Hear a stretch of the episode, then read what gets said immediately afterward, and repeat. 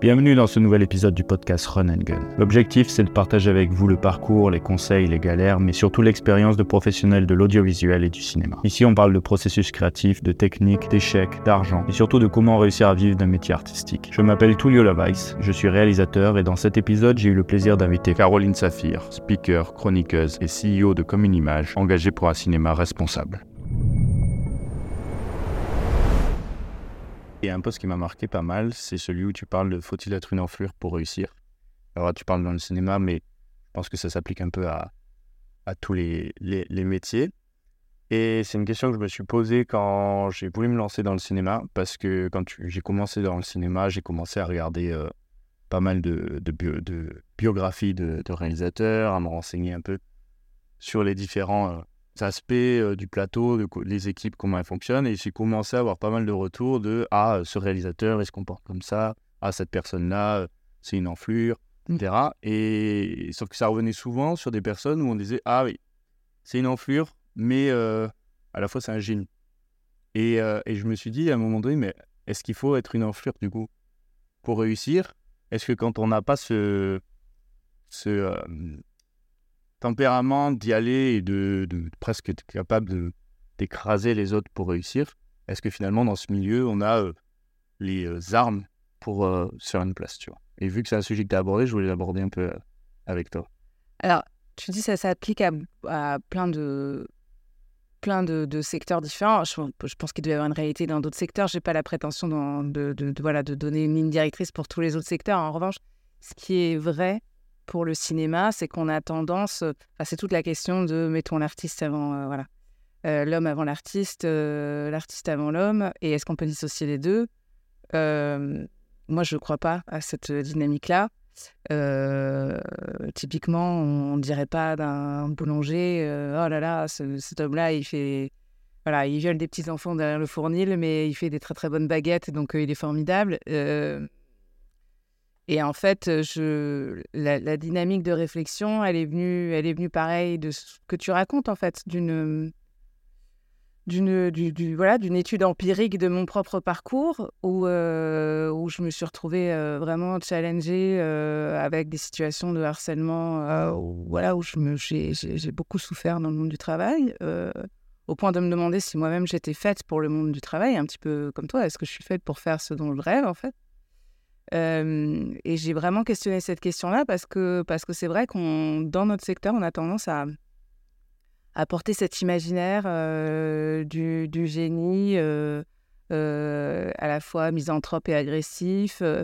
et j'ai commencé à réfléchir s'il y avait une autre, il y avait une autre façon de faire. Il y il y a Kermit la grenouille qui dit Uh, it's nice to be important, but it's more important to be nice. Euh, et, et, et, je me suis demandé si en fait on avait, on avait la chance en tant que gentil d'arriver à quelque chose un petit peu comme toi. Euh, et c'est vrai que quand on y réfléchit, et je crois que j'ai, dans mon poste, là, le poste dont tu, que tu mentionnes, j'avais, j'avais cité une étude de, de, de, la Harvard Business School, parce qu'il faut toujours avoir des sources et voilà, sinon on est remis en question. Non, mais qui disait, et, ça paraît assez logique quand on y pense, que, en tant que manager ou chef d'équipe, comme un réalisateur peut l'être, euh, euh, sur le long terme, ça porte préjudice que de ne pas euh, être respectueux et de ne pas être gentil parce que, parce que la vie n'est pas un long fleuve tranquille et qu'il y a toujours des moments, et notamment sur un plateau, où on est, on est, voilà, on est en difficulté. Pareil pour tout le monde. Euh, et, quand on est en, difficulté, il faut pouvoir se reposer sur les autres. Et c'est un peu difficile de fédérer les gens autour d'une enflure, comme tu disais. Donc je pense qu'on a une chance en tant que gentil. Ouais. C'est comme tu dis, euh, le boulanger, en fait, si tu vas dans une boulangerie et qu'à chaque fois, euh, même sans mmh. faire avec des petits enfants, le boulanger, il est désagréable ou, ou, pas sympa du tout, en fait, tu as quand même cette expérience. Tu te dis, bah, est-ce que je vais avoir envie d'aller acheter ma baguette chez ce cas-là euh, à chaque fois. Et même euh, ça, ça me fait rebondir sur une question, c'est je me suis dit, euh, quand tu commences le cinéma, j'ai un peu de mal à, me dire que tu peux être une enflure et, réussir au début parce que justement, tu dois rencontrer des gens, tu dois créer un réseau. Donc, je me pose la question, enfin, je me dis, il faut être sympathique pour créer des relations. Dites-moi si je peux vous aider pour quoi que ce soit? Vas-y, prends la. Il a pris la main. C'est clair. Il va faire un podcast à ma place. Euh, et du coup, je me suis posé la question est-ce que ces grandes personnalités ou ces grands artistes qui se comportent euh, de cette façon, est-ce qu'ils ont toujours été comme ça? Ou est-ce que euh, c'est un peu une sorte de, revanche, comme on peut le voir dans le, monde professionnel? Moi, dans mon parcours professionnel, avant de, de, me lancer dans le cinéma, il y avait un peu ce côté-là de moi, j'en ai chié, donc c'est normal que les prochains que je forme, ils en chient aussi, tu vois. Et je me demandais, est-ce que s'il y a une transformation ou...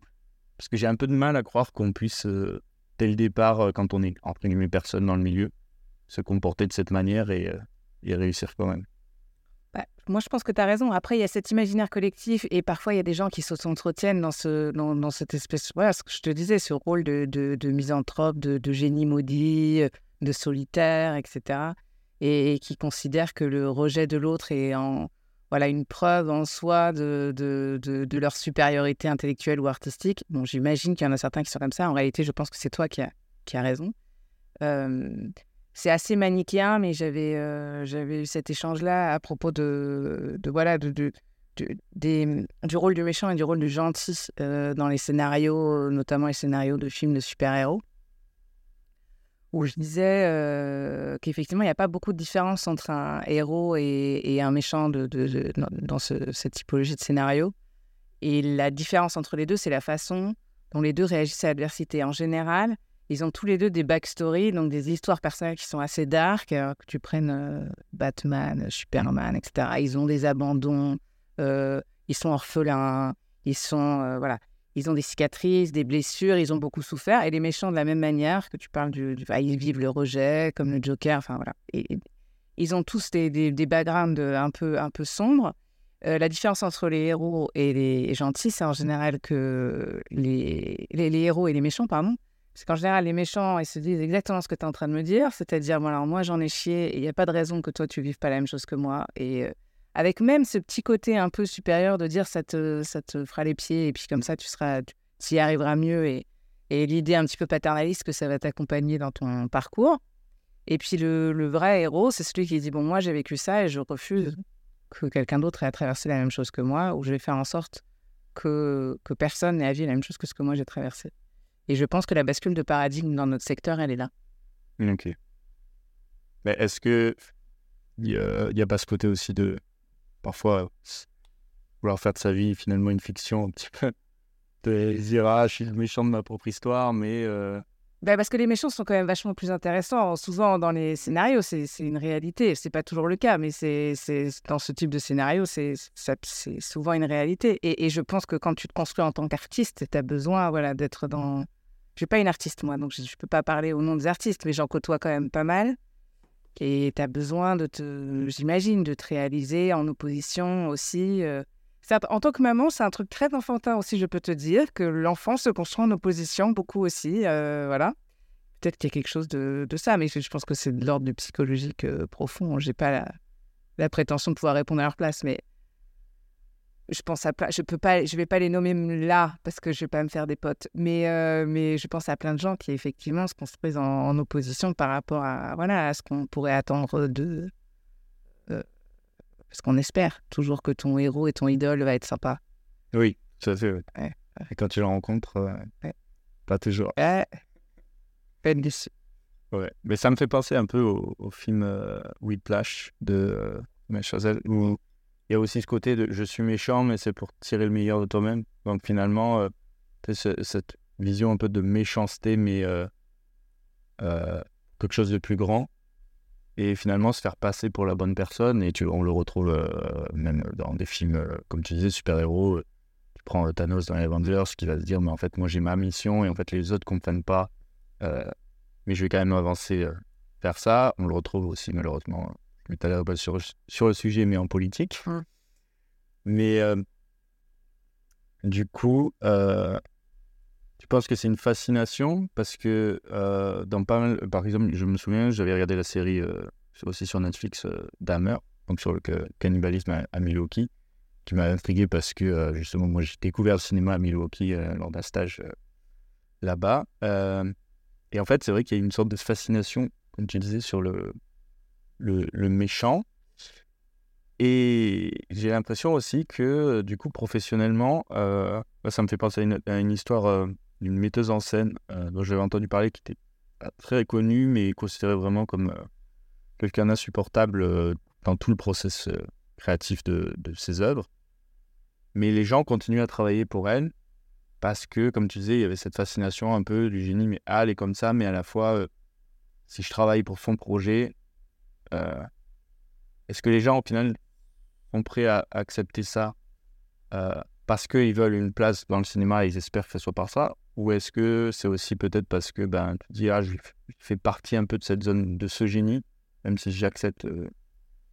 Je pense qu'il y a plusieurs réponses. Déjà, pour répondre sur la partie, la partie industrie, euh, il y a une réalité mathématique, c'est qu'on est dans un métier de passion, un métier de rêve, et que en fait les places sont chères et qu'elles l'ont toujours été, et que et que donc, par conséquent, la phrase typique que tu pouvais entendre, enfin, comme moi, et donc moi, je me souviens très clairement que, que, je l'ai entendu, c'est euh, tu, euh, si tu, toi, tu veux pas le faire, je, je, peux trouver 10 personnes qui va le faire. C'est ça. Qui vont le faire. Ça peut aller très loin dans la maltraitance que d'utiliser cette phrase-là. Euh, et je pense que c'est la typologie de phrase qu'un Harvey Weinstein pouvait utiliser avec ses victimes, malheureusement. Donc, je pense qu'il y a une mécanique qui s'est créée là-dessus. Euh, il n'empêche qu'il est quand même euh, assez vertueux que de la questionner et de la remettre clairement en question. Après, Whiplash, je trouve que c'est un bon, euh, une bonne illustration. J'y avais pas pensé, mais je pense qu'il y a, y, a, y a, une dimension un petit peu différente dans Whiplash qui se rapproche un peu, même je dirais, de la, comme les films de boxe en fait. Mmh, de la dimension d'effort. Mais en réalité, tu te poses même la question à la fin de savoir si le, le héros, il lutte contre son prof ou s'il lutte contre lui-même et si le, la, rencontre n'était pas juste une, le fait d'aller chercher une némésis, c'est juste la façon d'aller creuser en toi au plus profond parce que c'est un peu comme dans le combat de boxe, au final, l'adversaire n'est pas réellement l'adversaire, l'adversaire c'est toi-même et ta capacité à te relever euh, dans la difficulté. Donc euh, c'est une autre dimension, euh, à mon sens. Mais c'est hyper intéressant. Euh, effectivement, comme exemple. Merci. Merci, Tullio. Mais c'est pas, comme tu dis, peut-être c'est pas faire. Alors, dans Whiplash, je pense qu'il manque cette petite part, euh, comme tu dis, dans même dans la boxe ou même les films de boxe, où il y a vraiment ce rapport à l'effort extrême, mais où on garde cette, cette compréhension de le personnage se fait infliger ça par son entraîneur, mais euh, il est en, plein consentement mmh, mmh. de, de, ça. Et le coach l'entraîne et le pousse dans ses retranchements mais toujours avec une forme de respect. Alors que c'est vrai que Whiplash, là où c'est intéressant, c'est que les deux euh, sont dans une limite, et les... mais des deux côtés, les limites euh, se dépassent et ça rend la chose euh, complexe. Après, tu as une dimension d'emprise aussi qui est assez intéressante, d'emprise psychologique et d'ascendant psychologique du prof sur, le, sur, sur l'élève, qui est, qui est aussi assez intéressante parce que c'est vrai que la dimension d'emprise, on en parle beaucoup entre hommes et femmes, et que là, il y a quelque chose de très. Il y a un rapport très viril entre les deux, et pourtant, il y a vraiment une vraie dimension d'emprise qui est qui est forte. Bon, c'est vrai qu'en fait, l'emprise, elle peut être présente dans plein de plein d'aspects. J'imagine qu'elle existe aussi entre hommes, en fait. Oui, ça c'est sûr.